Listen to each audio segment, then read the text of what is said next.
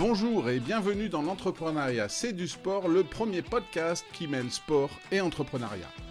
Je m'appelle Eric Allard et avec mes invités, nous allons parler des liens qui existent entre ces deux mondes. Car entreprendre, c'est au sens large du terme vouloir mener à bien un projet, que ce soit dans le sport ou dans le business. En parlant de sport, je ferai le parallèle avec ce que vivent au quotidien mes invités, qu'ils soient dirigeants, managers ou entrepreneurs. Nous évoquerons les valeurs communes à ces deux univers, comme par exemple l'esprit d'équipe, la confiance en soi, la résilience ou encore la vision à long terme nécessaire à l'accomplissement des objectifs et à l'entretien de la motivation. Et les expériences partagées par mes invités vous aideront sûrement dans l'atteinte de vos propres projets. Si l'épisode que vous allez écouter vous plaît, ou ce podcast en général, n'hésitez pas à lui donner 5 étoiles sur votre plateforme préférée, Spotify, Apple Podcast ou Deezer. Vous êtes prêts? Alors c'est parti pour une nouvelle rencontre dans l'entrepreneuriat, c'est du sport.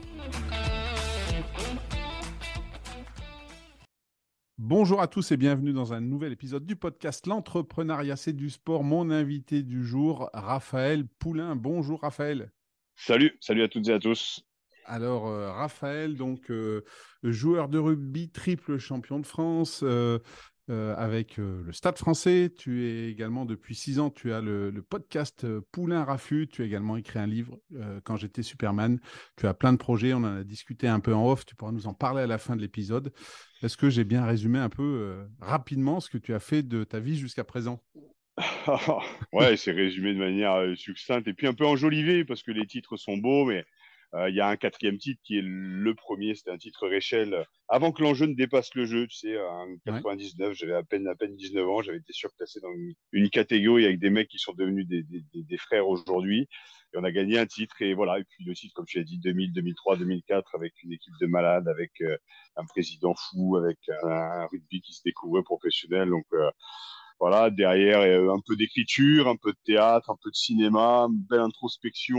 Euh, si on va au bout du sujet de qui suis-je, euh, euh, voilà, papa de deux petits gars aujourd'hui, et, puis, de super projets, comme je l'ai dit, qui sont en train d'arriver et qui se concrétisent. Donc voilà, et heureux aussi, simplement. Voilà. je, je t'ai suivi en tant que rugbyman. À l'époque, tu parlais du président, c'est Max, Max Guazzini, c'est ça? Oui, absolument. Et puis, euh, j'ai adoré ton livre aussi, d'ailleurs, que j'ai fait gagner récemment sur LinkedIn, puisque tous les mardis, je présente un livre que je fais gagner à, ceux qui, qui lisent cette rubrique. Et j'ai adoré la manière dont tu le faisais. Poulain Rafut, bah, je n'ai pas écouté tous tes épisodes du podcast, mais un bon paquet. Et puis, euh, voilà, donc tu pourras nous parler en fin de l'épisode de, tous tes projets. Et, euh, et du coup, est-ce que, est -ce que samedi, tu étais au Stade de France pour la finale? Samedi, j'étais au Stade de France. Ouais. J'étais, je bossais pour une, une boîte qui s'appelle Derby. Donc, je fais des petites, euh, des petites interventions avant match et après match avec une belle équipe, notamment avec Titou La Maison, avec euh, Philippe Bernassal, Pierre Abadan, Guy Akosebiri, Lolo Sampere, euh, des anciennes gloires, on va dire, du rugby international. Alors moi, j'ai pas été international, mais mais j'ai fait partie de cette équipe samedi soir. Et puis, bah, j'ai vu le match. Et puis, euh, voilà, match? deux belles, deux belles équipes. ouais, ouais, gros, gros match, gros, gros match. voilà, un peu, un peu, j'avais pas cadenassé, mais je pense que Toulouse a bien profité quand même des erreurs de, de, La Rochelle. Et puis derrière, euh, passer de l'ombre à la lumière en un quart de seconde, j'ai trouvé ça assez énorme euh, de la part de, de, de, Romain Tamac, qu'on aurait euh, en tant que professionnels et journalistes et consultants enterrés à la 76e et qui à la 78e montre que, comme les Christophe Dominici, comme les Antoine Dupont, voilà, dans un groupe, parfois il y, a y a des mecs qui deviennent des légendes en un quart de seconde. Ben, c'est son cas aujourd'hui. Et puis euh, voilà, il avait annoncé hein, dans les médias, euh, Romain, que, que euh, il avait franchi un cap et que c'était sa première, je dirais, finale avec tous ses moyens. on est en possession de tous ses moyens, ben, il l'a prouvé. Comme quoi, quand on parle de mental dans le sport, et puis il parle aussi de l'importance de ces, de ces, de ces, j'allais dire collaborateurs aussi, on est en entreprise, mais non, dans les joueurs autour de lui qui ont dit c'est pas terminé. Et il a dit en interview, voilà, il a prouvé que il a été le facteur X de cette, de cette, euh, de cette équipe de Toulouse. Je suis content pour Toulouse, content aussi pour La Rochelle parce qu'ils partent sur un titre de champion d'Europe cette année. Ils en gagneront d'autres. Donc euh, voilà, j'ai vu un beau match en tant qu'amateur de rugby. C'était une, une belle finale.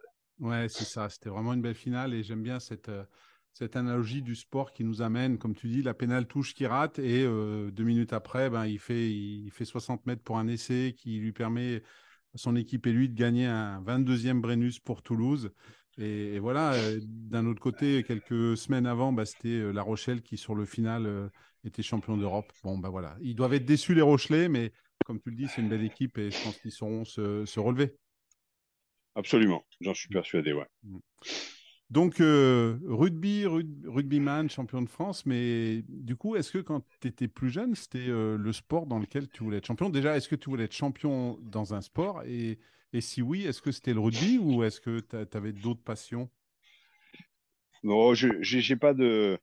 J'avais pas d'appétence pour le rugby. Alors déjà, le rugby se, découvrait professionnel hein, au début des années 2000. Donc, euh, moi, je rêvais d'être motard dans la police. Je viens d'un petit village de, de 700 habitants en Picardie, donc j'avais pas de, j'avais pas de rêve de, de, de, de, devenir rugbyman professionnel. Ça s'est imposé à moi assez rapidement en 98 où, euh, où euh, je débarque sur Paris, euh, sélectionné par le Stade français. Et puis en 99, quand Christophe Dominici fait cette énorme Coupe du Monde, notamment ce match épique contre, contre, les, Black, contre les All Blacks, bah, je, le remplace en fait à son poste avec Bernard Laporte en tant qu'entraîneur et je deviens professionnel à 19 ans. Et puis après, l'histoire a été écrite aujourd'hui, mais, je ne pensais pas euh, je pensais pas devenir professionnel. Je pensais pas vivre une aventure extraordinaire avec des mecs tout aussi énormes, avec ce titre Réchelle dont je parlais tout à l'heure en 99, avec ce titre 2000 avec l'autogestion où, où je fais le début d'année, mais après je me blesse. Donc, euh, je, je, vois mes potes Réchelle qui ont fusionné avec toute cette constellation de stars qui, euh, le 14 juillet 2000, soulève le bouquet de Brennus en autogestion, notamment, parce qu'on avait viré le, le, manager qui avait voulu reprendre les rênes du Stade français quand Bernard Laporte devient sélectionneur, bah, on l'a viré. Et puis euh, voilà, il fallait du caractère, il fallait des égaux, il fallait des leaders, il fallait une équipe de fous avec euh, cette jeunesse, les Réchelles qu'on était, pour amener ce bouclier euh, au Stade français en 2000. Champion en 2003 aussi face à Toulouse, en 2004 face à Perpignan. C'est des souvenirs qui sont assez extraordinaires pour un petit Picard qui enlevait des betteraves montées dans les champs quelques années plus tôt pour s'acheter un casque de mobilette et qui du jour au lendemain devient champion. Voilà, j'ai pas été formaté, j'étais pas dans un centre de formation, j'avais un gabarit qui était assez euh, exceptionnel à l'époque pour le poste auquel je jouais. J'étais arrière et je faisais, euh, je faisais 100 kilos, 1m86 et je courais vite. Mhm. Donc euh, voilà, au début, ça paraissait extraordinaire. Maintenant, aujourd'hui, c'est devenu la norme, mais on fait partie de cette génération avec Aurélien Rougerie où on est un des gabarits un peu hors de la norme. Beaucoup moins que John Alomou, mais voilà, on s'en approchait un petit peu. On a, on a, on a, moi, j'ai jamais côtoyé, mais j'ai eu l'occasion, j'ai failli jouer contre lui. On me comparait à John Alomou, justement, mais je faisais 10 kilos de moins et à 10 cm de moins, donc mais c'était assez flatteur. Et puis j'ai joué, euh, j'ai joué comme je jouais à Beauvais, donc euh, je me suis régalé, même si j'ai eu beaucoup de blessures. Euh, c'était une aventure extraordinaire, mais j'en rêvais pas. Je rêvais pas d'être champion, je rêvais pas d'être rugbyman, j'avais pas de, j'avais pas de d'ambition particulière dans un métier en particulier. J'étais doué pour le sport, euh, mais mais j'avais pas de, j'avais pas de prédisposition à part physique pour être champion. Voilà. Et, du coup, euh, toi, toi qui euh, découvres, comme tu le dis, un petit peu, euh, je ne vais pas dire par hasard, mais presque ce sport de haut niveau, comment tu le vis quand tu deviens, bah voilà, en, à peine deux ans champion de France, tout ça, le, début du professionnalisme, tu, le vois avec des yeux émerveillés ou tu t'en, rends compte ou tu, tu le croques à pleines dents cette période? Ah, Je croque à pleines dents et j'ai pas de. En fait, pour moi, c'était normal. Euh, mmh de vivre ce que je vivais. Euh, voilà, on m'a dit tiens, tu vas jouer au rugby, tu vas gagner de l'argent. J'avais l'appartement, j'avais des voitures. J'étais un peu le cliché justement de, du Blair Picard qui débarque à Paris et qui prend la notoriété, les nanas, les voitures. Vraiment, hein, je l'ai fait et j'assume complètement. Euh, mais je pense qu'il n'y a pas d'éducation notoriété, il n'y a pas de. Euh, on, on, a vécu une aventure extraordinaire et on est d'ailleurs tous nostalgiques de cette période, hein, les mecs qui ont joué au Stade français à cette période. Euh, on a on a éclaté un peu les je dirais les codes du rugby euh, patriarcal, euh, le rugby terroir, le rugby de clocher avec ben, représentant Paris, avec les calendriers, les Le gros est arrivé après. Mais nous, on le vivait bien à l'intérieur parce que le seul endroit où on était connu, d'ailleurs, c'était dans le Marais pour les calendriers. Euh, à Paris, on n'était pas connu ou peu connu. Par contre, on était connu partout en France. Donc, euh, ouais, on a un peu dérangé, on a été détesté, on a été peut-être adoré peut-être, je sais pas. Mais nous, à l'intérieur, on le vivait plutôt bien. Parce que parce qu'on avait cette... Euh, alors, je vais pas dire humilité, parce que je, suis dans le rugby, on parle beaucoup d'humilité collective, oui, mais individuelle. On jouait quand même avec des mecs comme Domi, comme Christophe Juillet, enfin des mecs qui ont gros caractère. Quand tu joues avec des mecs comme ça, ben, tu peux pas péter plus ton cul. Donc, euh, et puis, tu as, un mec comme Max Zosini qui te dit en début d'année, ben, voilà, l'objectif du Stade français, c'est de gagner, c'est d'être champion de France, c'est d'être champion d'Europe. Et moi, j'ai été acteur de ça, mais j'étais aussi spectateur parce que je n'ai pas joué les finales du club. Je suis toujours, blessé euh, avant, d'arriver justement euh, au moment, euh, moment magnifique justement de ces finales. Donc j'étais aussi spectateur et j'ai vu comment ça se passait. J'ai vu la pression monter les soirs de finale. J'ai vu les semaines de finale aussi. J'ai vu tout ça monter et donc j'étais pas émerveillé, mais j'étais heureux d'être là malgré la blessure, de voir, de, faire partie de cette aventure parce que c'était même les joueurs adverses t'en parlent aujourd'hui avec le stagiaire en disant ouais c'était c'était fort. C'était fort mm. ce qu'on a, ce qu'on a vécu, ce qu'on a créé avec le Stade français, c'était fort. Et donc, je suis très heureux aujourd'hui d'avoir fait partie de cette aventure. C'était, mm. c'était magnifique. Et, est-ce, et, est-ce que pour toi aujourd'hui, avec le recul que tu as, euh, c'est, c'est comme tu l'as dit, le début du professionnalisme. Est-ce que c'est euh, le Stade français de ces années-là C'est la continuité de l'époque de, de, la bande Amenel qui joue une finale avec un nœud papillon rose, tout ça? Est-ce que ça reste un peu cet esprit-là du rugby qu'on a peut-être un peu moins maintenant, 20 euh, ans après, avec euh, ce professionnalisme? Ouais, mais c'était pas propre au, c'était pas propre au, Racing ni au Stade Français. Mais je pense que nous, on a mis en avant ce qui se passe dans les petits clubs et ce qui se passe dans tout club. C'est le, le, le, j'allais dire la, bonne connerie, quoi. L'audace l'audace. L'audace, il faut de l'audace sur le terrain, il faut de l'audace dans les vestiaires, il faut de l'audace en troisième mi-temps, il faut de l'audace euh, dans les bus de rugbyman.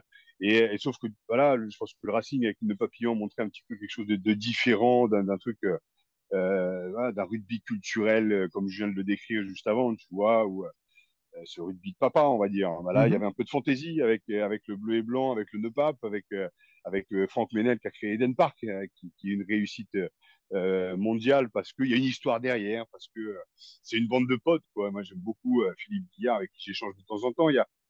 C'est fort, hein. c'est fort. Et donc, on arrive, nous, derrière, avec Max, qui depuis 92 reprend le club et qui, chaque année, franchit une division, champion de France en 98 avec les Raptous, avec Thomas Lombard, avec une équipe de, de, de, malades. Et puis, nous, on arrive après derrière. Et puis, la, la machine s'enchaîne. Et puis, il y a du caractère. Et Max a toujours pas pris obligatoirement les mecs les plus forts. Mais il voulait des mecs revanchards. Il voulait des mecs qui avaient du caractère et qui puissent fusionner dans un groupe. Et euh, donc, euh, il y a à la fois à la fois une continuité avec ce qu'avait créé le Racing dans les années 90, mais aussi quelque chose de précurseur.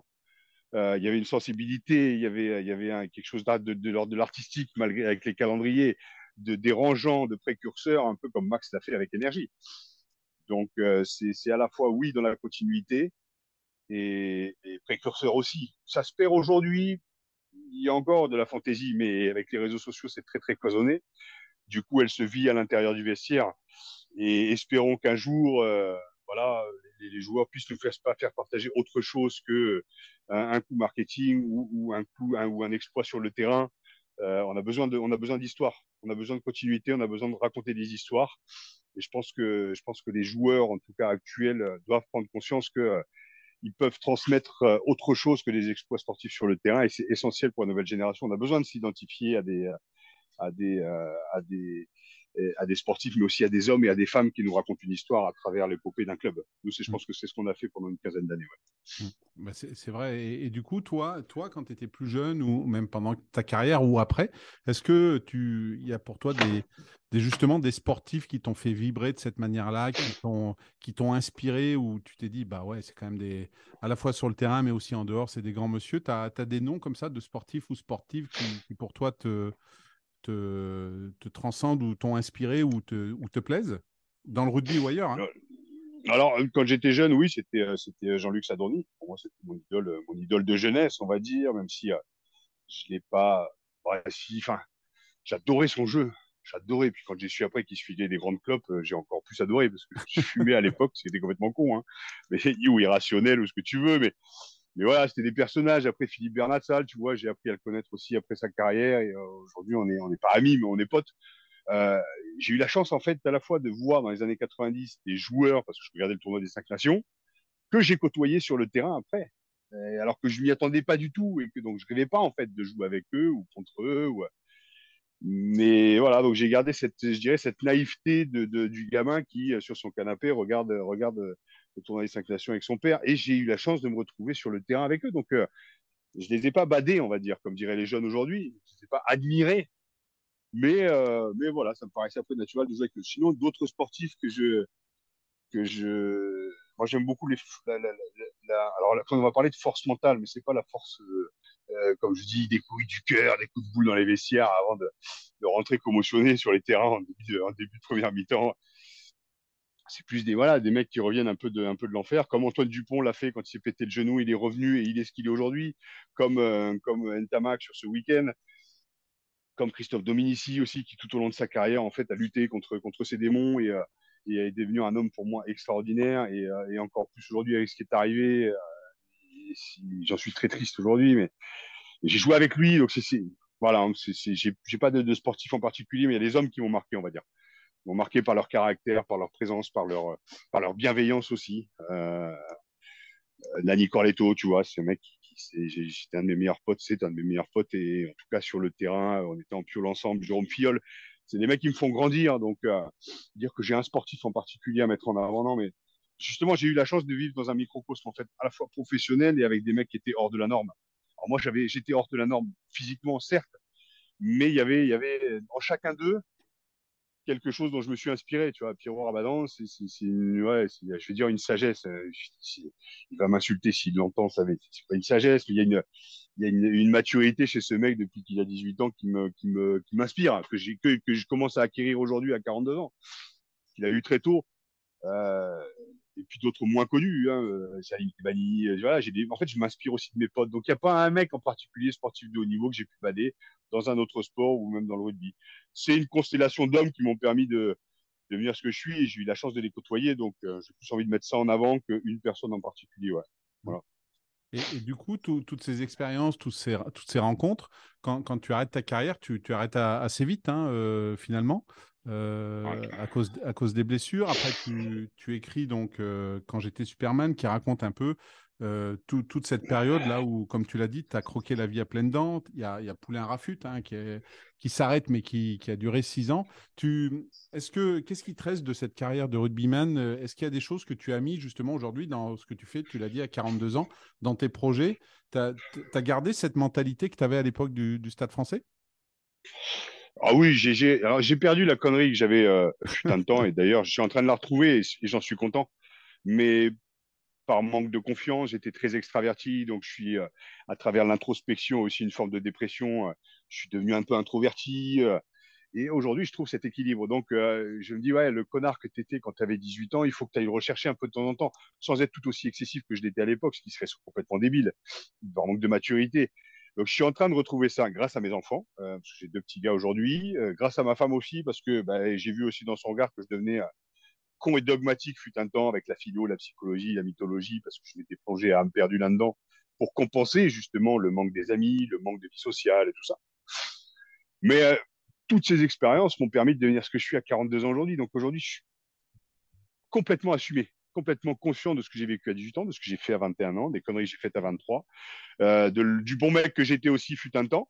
Mmh. Mais je suis tout aussi conscient de ma part d'ombre avec le connard que j'ai pu devenir, euh, que voilà, l'excessif le, que j'ai été, qui à un moment donné, euh, pensant être en pleine gloire et en pleine lumière, bah, c'est aussi un peu comporté comme un connard.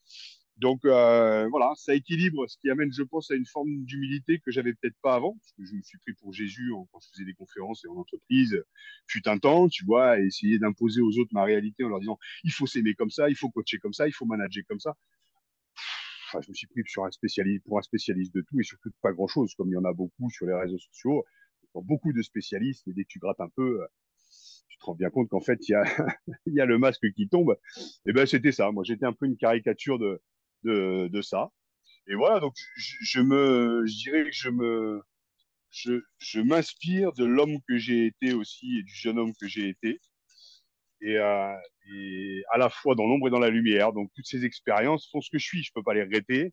C'est pour ça que je suis complètement assumé. C'est pour ça qu'aujourd'hui je vais très très bien. Euh, parce que au-delà que le frigo soit plein, même si j'ai été au RSA, tu vois, pendant trois ans, j'ai été dépressif. Quand tu traverses l'enfer et quand t'en reviens, tu te contentes de peu. Donc, euh, je suis heureux d'être là. Je suis heureux d'avoir traversé tout ça, d'avoir fait ces rencontres, d'avoir vécu cette aventure extraordinaire, parce que c'est l'homme que je deviens aujourd'hui. Quoi. J'ai pas de regrets et, j'ai fait le deuil justement aussi du mal qu'on a pu faire, du mal que j'ai pu faire. Et voilà. Donc, si je, peux répondre à ta question comme ça, euh, je préfère le faire que te dire. Euh, euh, oh, je regrette ça parce que j'aurais pu faire, j'aurais pu faire une énorme carrière, j'aurais pu faire 15 ans de carrière Ouais, mais en attendant, si je me perds pas ma couille en 2001 devant 10 000 personnes à Béziers, je rencontre pas Gianni en 2006. Euh, si je rencontre pas Gianni, je rencontre pas ma femme en 2008. Enfin, après, la machine s'enraye. Si tu commences à dire des si, oui, tu peux rêver d'avoir fait notre carrière. Mais en attendant, les boucliers, tu vois, là, je les vois à travers ma vitre quand je te parle. J'ai euh, un, j'en ai un sur la cheminée, j'en ai un autre qui prend la poussière sous le lit de mes fils euh, dans leur cachette, et puis j'en ai un autre qui est au-dessus du buffet. Voilà. Bah, et alors, alors, que, alors que pendant des années, ils ont pris la poussière dans un coin où je voulais non pas en entendre parler, mais j'en étais pas fier. J'ai pas joué les finales. En fait, quand tu, quand tu, quand je regarde, j'ai joué, j'ai joué, j'ai joué euh, pendant toutes ces années où on a gagné, bah, j'ai joué. Du coup, oui, bah, il, voilà, il y a des moments où j'ai pas été sélectionné, mais je faisais partie d'un groupe, je faisais partie d'une équipe, et tous mes potes me l'ont fait comprendre au fur et à mesure. Hein. J'ai jamais, je me suis jamais senti rejeté par euh, par un pote, peut-être par un manager que je ne citerai pas, mais par aucun de mes potes, je me suis senti rejeté de rejeté d'un groupe de rugby professionnel dans lequel j'étais au Stade Français. Donc euh, voilà, c'est aujourd'hui c'est complètement assumé. Ah, c'est, Puis c'est, ça la vie, c'est ça les expériences quand on est sportif et même euh, quand on ne l'est pas. On a, on a des moments où ça va bien, d'autres moments où ça va mal. Et, le tout, comme tu dis, c'est de continuer à avancer. Et puis euh, aujourd'hui, quand on t'écoute à 42 ans, on, sent bien que tu as assumé tout ça et c'est ce qui fait, comme tu le dis, que tu es l'homme aujourd'hui que tu es et qui te permet aussi ben, de, parler comme, comme, comme tu en parles. Et, et dans, dans, ta carrière, tu as, cité des noms, hein, tu as cité Laporte, Quasini, tout ça. Est-ce que, est que pour toi, il y a, y a un, manager, un entraîneur qui t'a vraiment marqué? Alors, tu vas peut-être me reciter Max et, et Bernard, mais qu'est-ce que, si c'est eux, qu'est-ce qu'ils avaient d'autre? Qu'est-ce qui, Comment ils étaient et comment ils marquent à ce point-là? Quand on est à l'intérieur et j'en ai deux, j'en aurais, je pense que j'en aurais deux, j'en ai deux, j'en ai deux, j'en ai deux à citer. C'est John Connolly qui en 2001 euh, arrive euh, arrive au, au, Stade Français 2000-2001. Euh, c'est lui qui reprend les rênes quand on est champion de France en autogestion et c'est lui qui arrive l'année d'après. Donc en fait moi Bernard m'avait mis à l'aile, donc j'étais à l'arrière pendant 10 ans à Beauvais et du jour au lendemain on me met à l'aile, pensant que j'allais être le meilleur, mais je l'ai été fut un temps grâce à mon gabarit, mais j'avais pas la technique. Mmh Donc, euh, mais j'ai fermé ma gueule parce que parce que je joue au Stade Français, parce que tu joues au milieu d'une constellation de stars, comme je dis, donc tu fermes ta gueule et tu joues. on te dit de jouer en troisième ligne, tu joues en troisième ligne, même si tu sais pas plaquer. Euh. Donc j'ai rien dit. Et puis John Connolly m'a remis à l'arrière. Et, et, et, ça a matché parce que parce qu'il a cru en moi, parce qu'il a su me parler, parce que c'était plus des mots que des attitudes. Et puis il y avait une forme de bienveillance dans son regard, quoi. Donc euh, c'est cette année-là où j'étais où j'étais où j'ai été très bon. J'étais au port de l'équipe de France. Donc euh, voilà, merci à lui parce qu'on a tous besoin d'avoir des figures tutélaires et des référents quand on part chez nos parents. On a besoin d'avoir justement des managers qui, nous inspirent. C'est comme ces professeurs qui vont te faire aimer une matière. Moi, je me souviens des professeurs qui m'ont fait aimer l'histoire, qui m'ont fait aimer le théâtre. Voilà, je peux te les citer. Van Arcelard d'ailleurs. Euh, bah, lui, je, ouais, lui, j'ai envie de citer parce que parce qu'une bienveillance, et parce que bah, cette année-là, j'ai j'ai, je volais quoi. C'était chouette. Et puis un autre euh, bah, qui n'a pas, avait pas fait le deuil du joueur qu'il avait été et euh, qui m'a entraîné en 2004-2005, qui est Fabien Galtier et qui voilà, qui m'entraînait inconsciemment comme il aurait voulu être entraîné. Donc euh, si on considère que le sport, le rugby était était un sport professionnel à l'époque, c'est une entreprise. Donc j'ai vécu un peu de ce qu'on appelle du harcèlement moral. Mais dans le milieu du rugby, on va dire ah ben ouais, il t'a piqué un peu. Non non, Hein, c'était, c'était une forme de manipulation un peu perverse et, et je l'ai assez mal vécu. Force est de constater qu'aujourd'hui, et j'en parle très librement, parce que j'en ai discuté avec lui euh, et on a pu on a pu se parler et puis derrière voilà vu le résultat que les résultats qu'a l'équipe de France force est de constater qu'il a su se remettre en question sur les lacunes qu'il avait en tant que manager et qu'il a pu compenser avec des hommes comme euh, Laurent Labitte comme euh, comme Karim Ghezal, comme William Servat, qui sont plus basés sur l'humain que sur le, sur le stratégico-technique. Mais j'ai vécu aussi ce genre de, ce genre de, de, de, situation avec un manager qui n'était pas dans la bienveillance. Et, et aujourd'hui, j'aurais voulu lui dire ça à l'époque, mais j'avais pas les mots. Aujourd'hui, la hache est enterrée. Mais, mais, mais ça a fait mal. Donc euh, voilà, j'en ai un dans la lumière et à la fois dans l'ombre. Aujourd'hui, ça va, mais j'ai vécu, ouais, j'ai vécu avec des managers qui m'ont, ouais, qui m'ont marqué. Et puis Nick Mallette aussi au milieu, Nick Mallette qui, qui on gagne deux titres quand même, qui était pas le plus grand technicien, mais en termes de management, était très très bon. Il connaissait les joueurs qu'il avait face à lui, donc euh, il savait nous parler. Euh, il parlait, il parlait pas au pilier euh, comme il parlait au troisième. Enfin, il connaissait ses joueurs, je pense, et c'est ce qui nous a amené aussi à collectivement gagner ces deux titres consécutifs. Et, toi qui, qui fais des interventions en entreprise également, tu, tu, vois des points communs justement entre manager une équipe de, rugby et, être un manager en entreprise? Tu, tu, parlais entre la bienveillance, euh, parfois du management directif, etc. Tu, tu trouves des points communs entre ces deux mondes? Alors, il y a des, beaucoup, beaucoup de limites. Quoi. On peut s'inspirer du monde du sport et notamment du monde du rugby, mais le monde du rugby, c'est, c'est quand même très, très particulier parce que c'est, c'est de l'amitié. Il y a la notion de, de, guerre et de combat au milieu. Euh, on peut pas dire à des commerciaux, vous partez à la guerre. Euh, non, tu vas dans ta bagnole et euh, tu, vas, tu vas conquérir. Oui, tu vas conquérir un marché, tu vas conquérir des clients. Certes, mais voilà, il y a, y a, beaucoup, beaucoup de limites. Maintenant, c'est d'arriver à inspirer l'humain, je dirais, derrière le statut social dans l'entreprise, à travers l'humain qu'on était quand on était rugbyman. Tu vois ce que je veux dire? C'est pas, c'est pas de dire. Ouais, et par contre, la diversité de postes qu'il y a dans le rugby est transférable dans le monde de l'entreprise. Il y en a qui sont sur le terrain, comme il y en a qui sont défenseurs, plus défenseurs qu'attaquants. on attaque, on attaque tous et on défend tous, mais il y a pas le talonneur fait pas le même boulot que le troisième ligne. Et pourtant, sans le talonneur, tu gagnes pas. Sans un troisième ligne, à 14 contre 15, tu as plus de facilité à perdre qu'à gagner.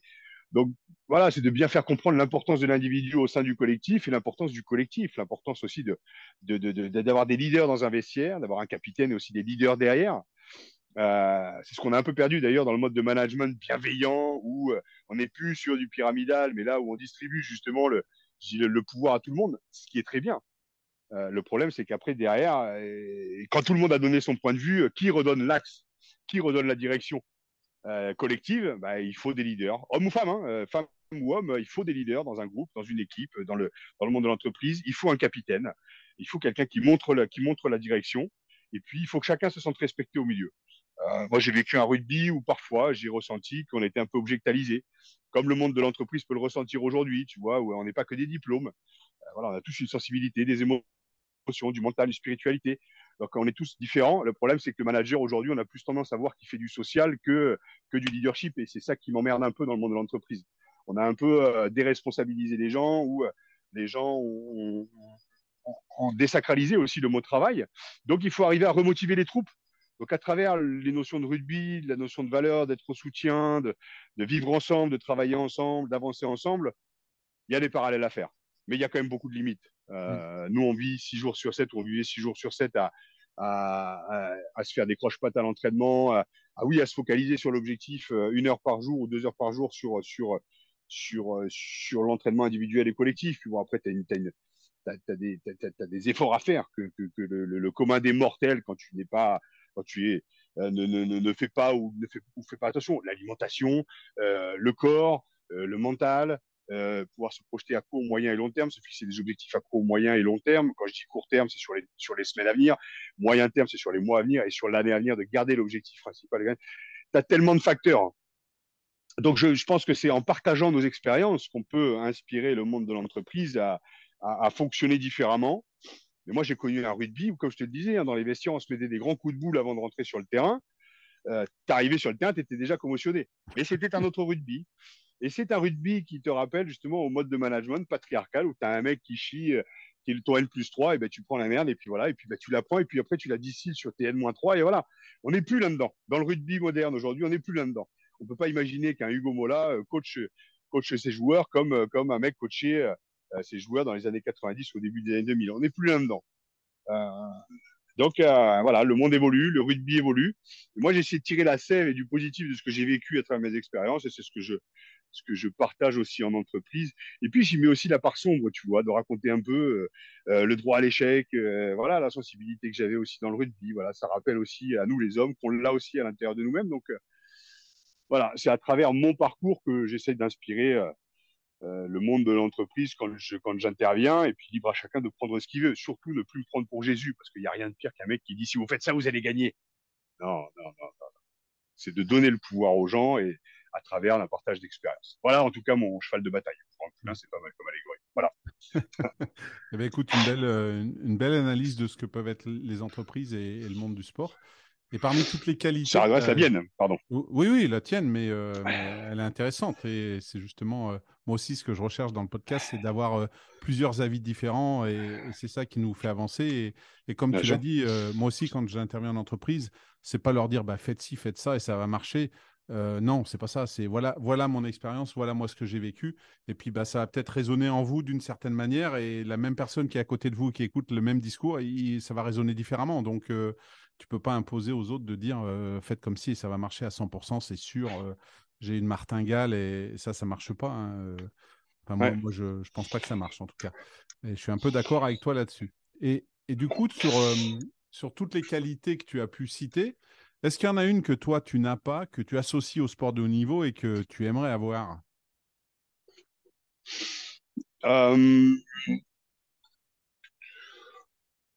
J'ai été beaucoup plus persévérant sur mon après-carrière, sur ma quête, la quête de moi-même. Et c'est ce que le rugby m'a apporté d'ailleurs sur la notion de mental de guerrier, tu vois. Mmh je l'ai vécu après ma carrière que pendant ma carrière. Je ne me rendais pas compte de ce que je vivais véritablement. Donc, je parlerai justement de ce fameux mental de guerrier que j'ai pas eu pendant ma carrière et que j'ai aujourd'hui. Voilà, mais le bon guerrier, tu vois, le bon guerrier pacifique, euh, guerrier pacifique de Dan Millman, qui est un, un, de mes bouquins de, exceptionnel ce livre. Hein. Exceptionnel. Ah bah il est magique, mais c'est typiquement le, genre de parcours que j'adore et qui est hyper inspirant. C'est à la fois de la philosophie, du sport. Donc, le, le pacifique, c'est le guerrier que je deviens aujourd'hui. Moi, je, luttais contre mon ego à l'époque, donc j'étais, euh, euh, je pense que l'orgueil, c'est une tare que j'avais euh, pendant des années, qu'on a tous hein, en nous, l'orgueil. voilà. Après, en termes de qualité, je, je sais pas je sais pas. j'ai fait ce que j'ai fait avec, avec les armes que j'avais à 19, 20, 21 ans, 25 ans. C'est comme je dis, quand j'en parle avec Pierrot Abaddon, il dit Tu peux pas dire que tu n'as pas de regrets. C'est l'homme que je deviens aujourd'hui. Donc, euh, d'appuyer sur mes forces, mes faiblesses et mes faiblesses, mes faiblesses, j'en ai fait des forces aujourd'hui. Donc, euh,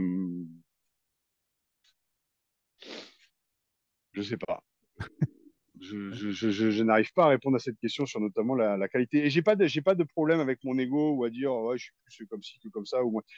Je pourrais pas te dire. Je bloque sur cette question et je préfère ne pas inventer ou m'inventer une vie euh, que de te répondre à un truc qui va être hors de propos ou euh, où j'aurais l'impression de, de, faire la pute pour te vendre, je dirais, un, un mot qui n'est pas moi. Euh, ce serait plus mon ego que moi-même qui parlerait. Donc, je ne répondrai pas à cette question. Eh ben, ben ça, me va, ça, me va, très bien. Ça me va très bien. C'est une réponse aussi de, de ne pas répondre. Hein. Bien sûr. Euh, et, ce que tu m'as raconté, c'est très bien. Et en plus, tu cites Le Guerrier Pacifique, qui est un livre que j'adore, que j'ai lu plusieurs fois.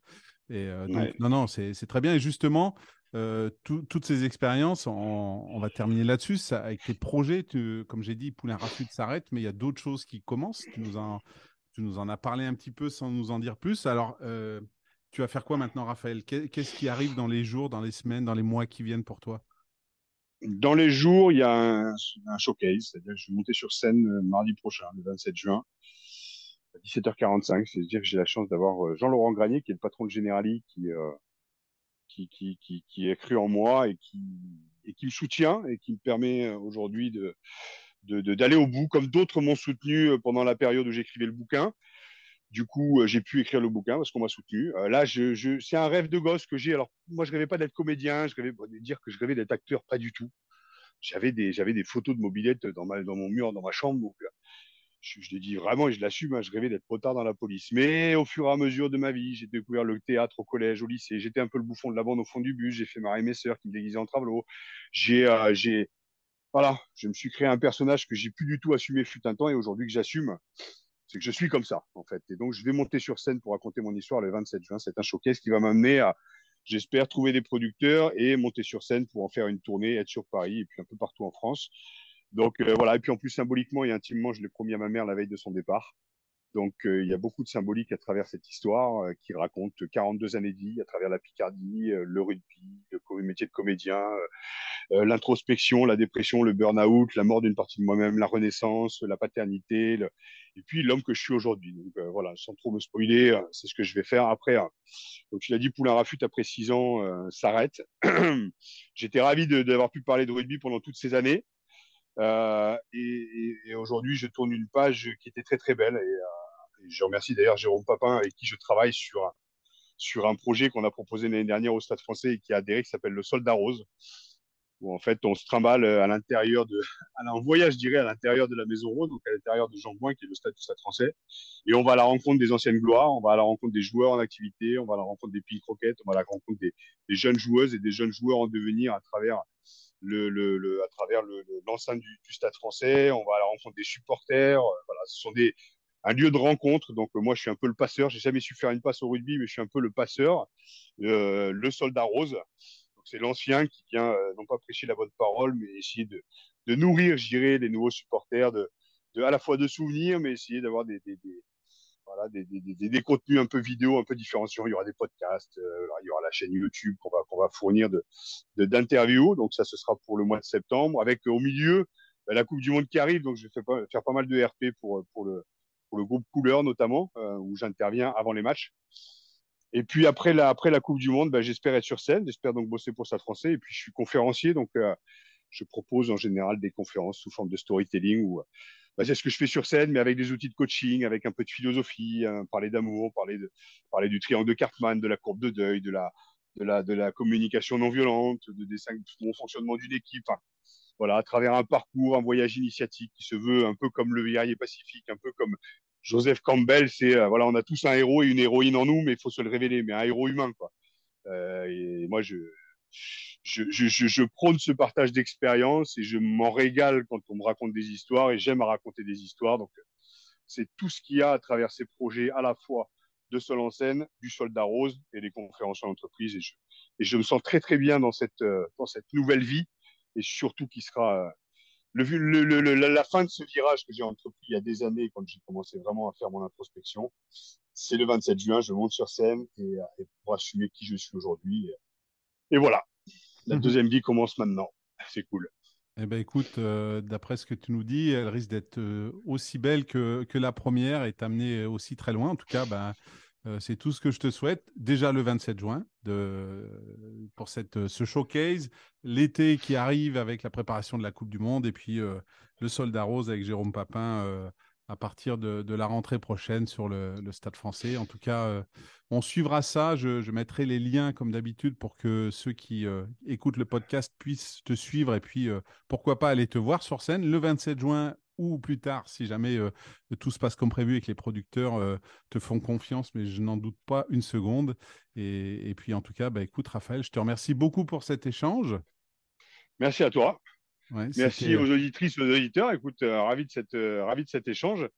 Et, euh, et, écoute, au plaisir de te rencontrer. Et si tu veux venir, voilà, si tu veux venir le 27 juin, 17h45, voilà, tu, tu auras deux de, de places. Je peux te mettre sur la liste. C'est, il n'y a pas de, il a pas de place, c'est placement libre. Le, le, théâtre se ferme à 18h, il se rouvre à 19h30. Donc, je, tu seras l'un des derniers à être invité. Si tu veux venir, tu es le bienvenu. Eh ben, écoute, je, regarde le calendrier et puis euh, je t'appelle très très vite. En tout cas, merci pour cette invitation. Merci à toi pour cet échange. Et puis, on se reverra. Si ce n'est pas le 27 juin, euh, ça, sera, très vite. Et puis, euh, à tous les auditeurs du podcast, je vous donne rendez-vous très vite pour un nouvel épisode du podcast L'entrepreneuriat, c'est du sport. Encore merci Raphaël pour cet échange.